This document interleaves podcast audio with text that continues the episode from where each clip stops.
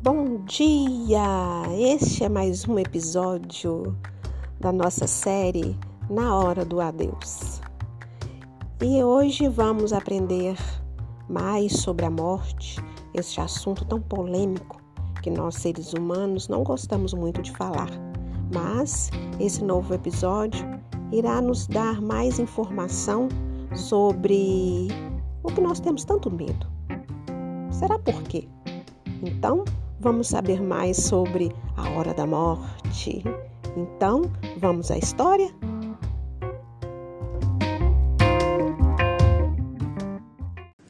Na Hora do Adeus, pelo Espírito Luiz Sérgio, psicografia Irene Pacheco Machado.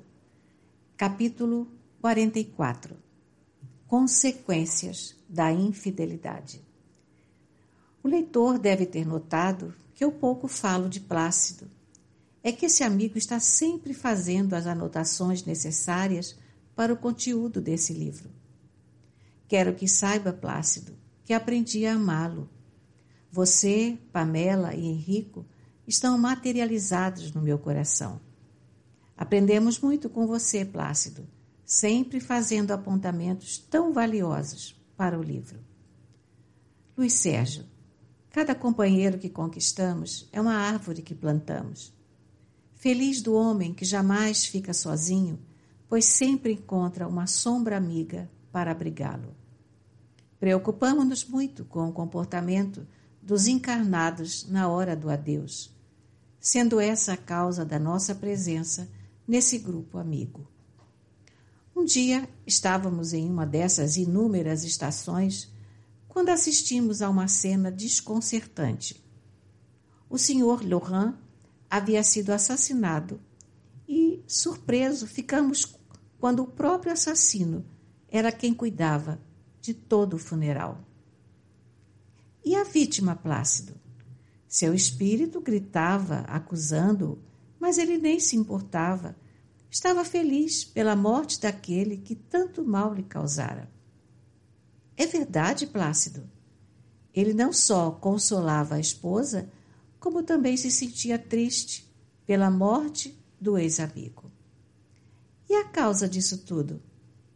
Mulher.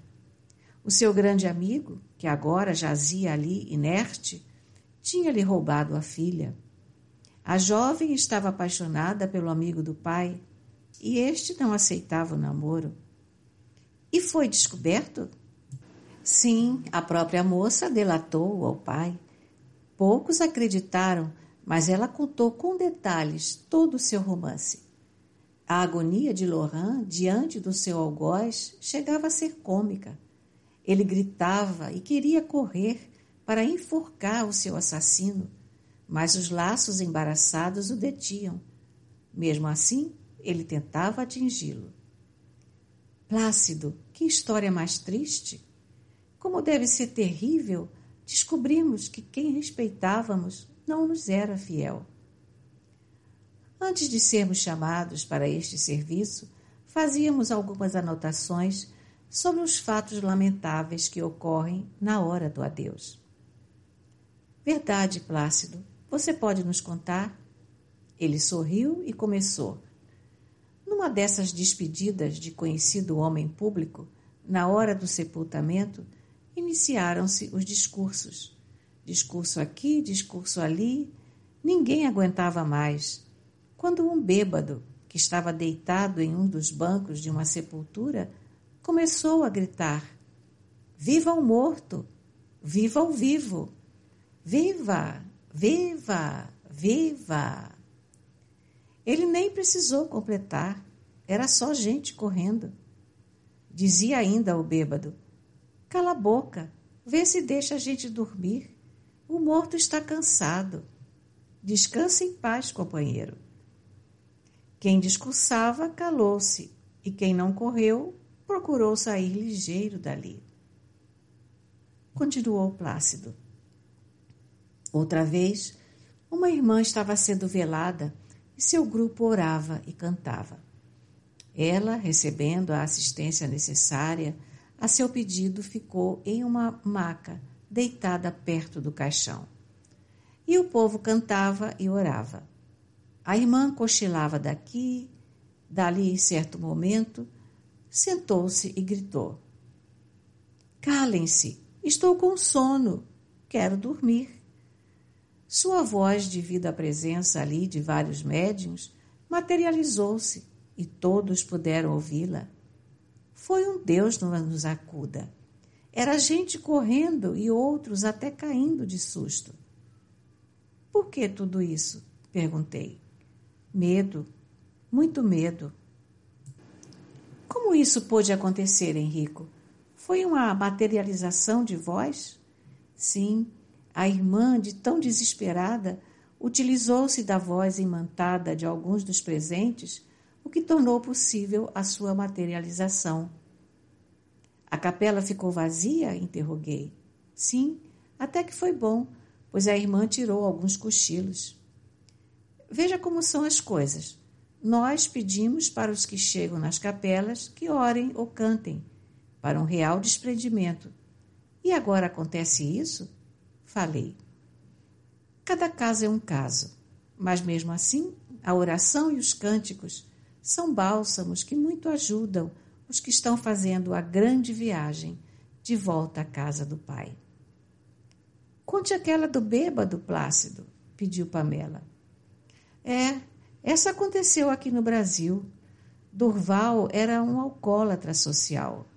Aqueles ditos granfinos que gostam de boteco e lá passam várias horas.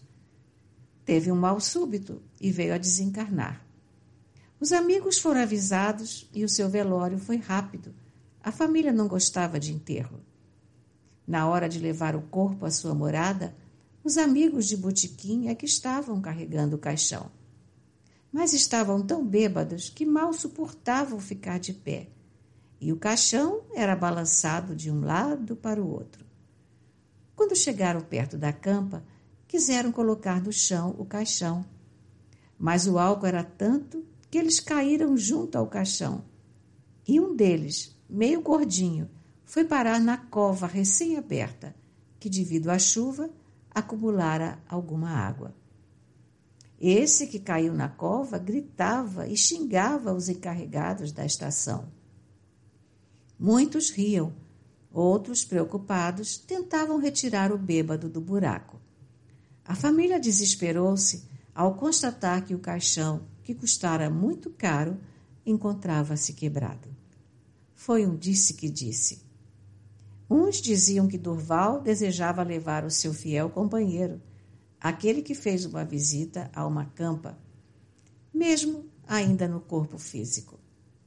Quando saiu, muito sem graça, o seu terno era barro só.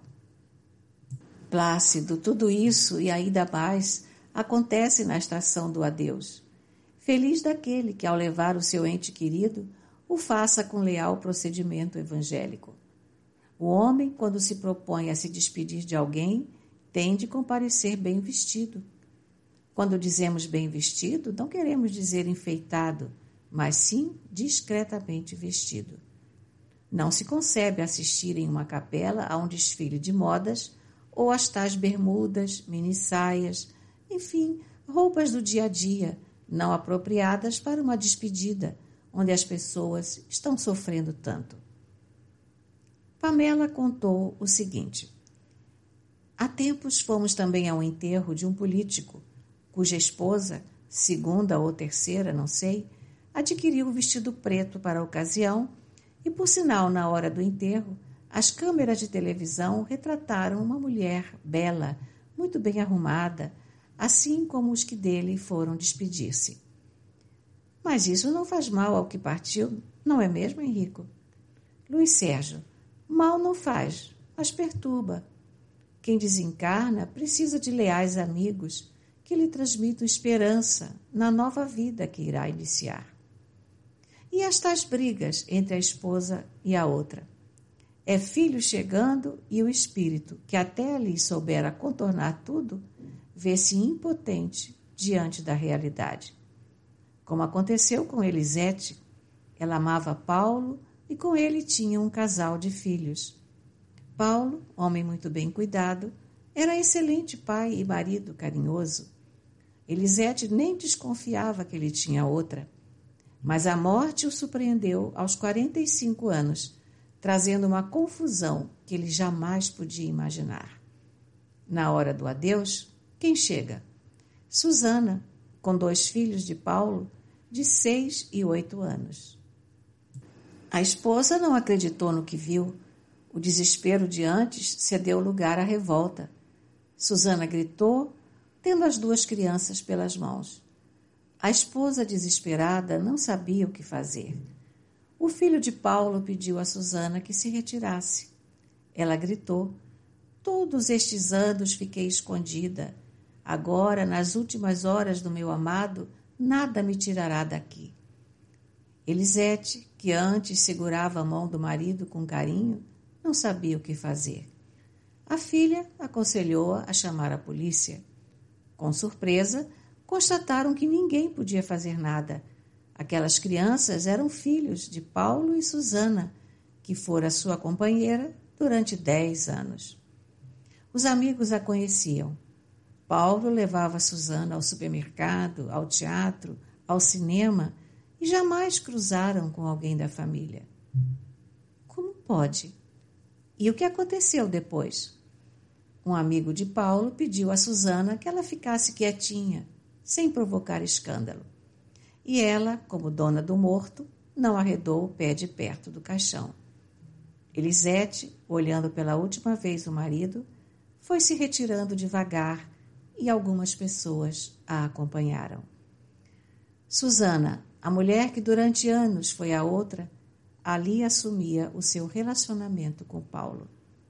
A filha e o filho de Elisete ali ficaram para manter as aparências. Enquanto isso, Paulo, do outro lado da vida, em desespero, implorava a Susana que não fizesse aquilo com Elisete, uma esposa perfeita. Seu único mal foi tê-lo deixado nas garras de Susana, que o mantinham preso a ela. Paulo chorava e pedia que Elisete o perdoasse. Susana, com ar triunfal, mantinha-se ao lado de Paulo, junto àquelas crianças que não tinham idade para compreender o que estava acontecendo. Meu Deus, falei, pobre Elisete, naquele momento é que devem ter começado suas dores. Na hora da partilha, o vencimento será repartido enfim, todos os bens serão divididos, pois existem menores. É uma briga penosa onde duas mulheres disputam a herança de um homem. Elisete não teve forças para encarar Susana, deixou Paulo sendo velado por ela. Entretanto, também já assistimos a outro enterro que, quando a outra entrou na capela para velar o corpo junto à esposa sofrida, esta, em uma crise de loucura, jogou sapato, vela, flores, coroa, tudo sobre a outra, que apavorada fugiu. A esposa não saiu dali, mesmo diante das caras curiosas de alguns ditos amigos. A partilha foi feita como manda a lei, mas no velório do corpo venceu aquela que lutou por ele. Pamela Existem esposas adoráveis e vítimas de maridos infiéis, mas também existem as outras, dignas, e muitas vezes mais esposas do que as ditas verdadeiras. Há mulheres que se propõem a uma situação desagradável de ser a outra e nada desfrutam a não ser o amor do homem escolhido. Tem razão, Luiz. Quem ama verdadeiramente não leva o ser amado ao ridículo mesmo deitado em uma capela inerte. Achamos que a hora do adeus não é o momento de alguém se considerar dono daquele que desencarnou. O que ama e respeita jamais irá até o cemitério reclamar por direitos que até ali eram desconhecidos, muitas vezes pela família daquele que partiu. Cada caso é um caso, disse Henrico. Claudine viveu ao lado de Leonel durante 25 anos. Era a outra. Tiveram três filhos. Político, vivia viajando. A esposa de Norá não desfrutava da sua companhia. Ficavam sempre separados. Ela aproveitava a posição do marido para dar festas. Claudine era para Leonel a esposa que trabalhava, lutava para o seu crescimento político. Dinorá, deslumbrada com o poder, só desfrutava dele. Era orgulhosa e esposa indiferente. Tivera um único filho que dele quase não cuidou, largando com as babás. Leonel era feliz com Claudine. Dinorá nunca soube, ou melhor, jamais quis saber da vida amorosa do marido. Chegou a morte e com ela as homenagens, os jornais. Claudine, uma figura sofrida, juntou-se à multidão, assim como seus filhos, e de longe chorou a partida do companheiro. No silêncio da sua dor, tudo fez para manter-se no anonimato. Não seria ela quem iria jogar pedra na figura amada de Leonel. Tudo faria para que o povo continuasse amando. Claudine era uma página do livro da história de um grande homem, mas que foi extremamente infeliz na sua vida familiar. O grande amor não é aquele que faz guerra, mas aquele que deposita no túmulo da vida uma rosa silenciosa de respeito àquele que parte. O certo é jamais construir a felicidade com a lágrima ou o desespero de alguém. Henrico convidou-nos a irmos à casa de Ludmila.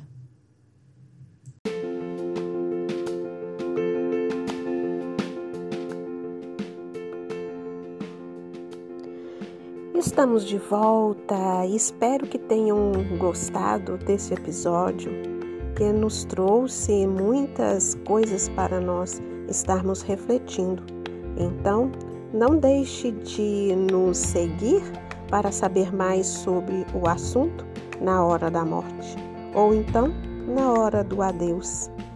Fiquem com Deus e até amanhã para mais um episódio.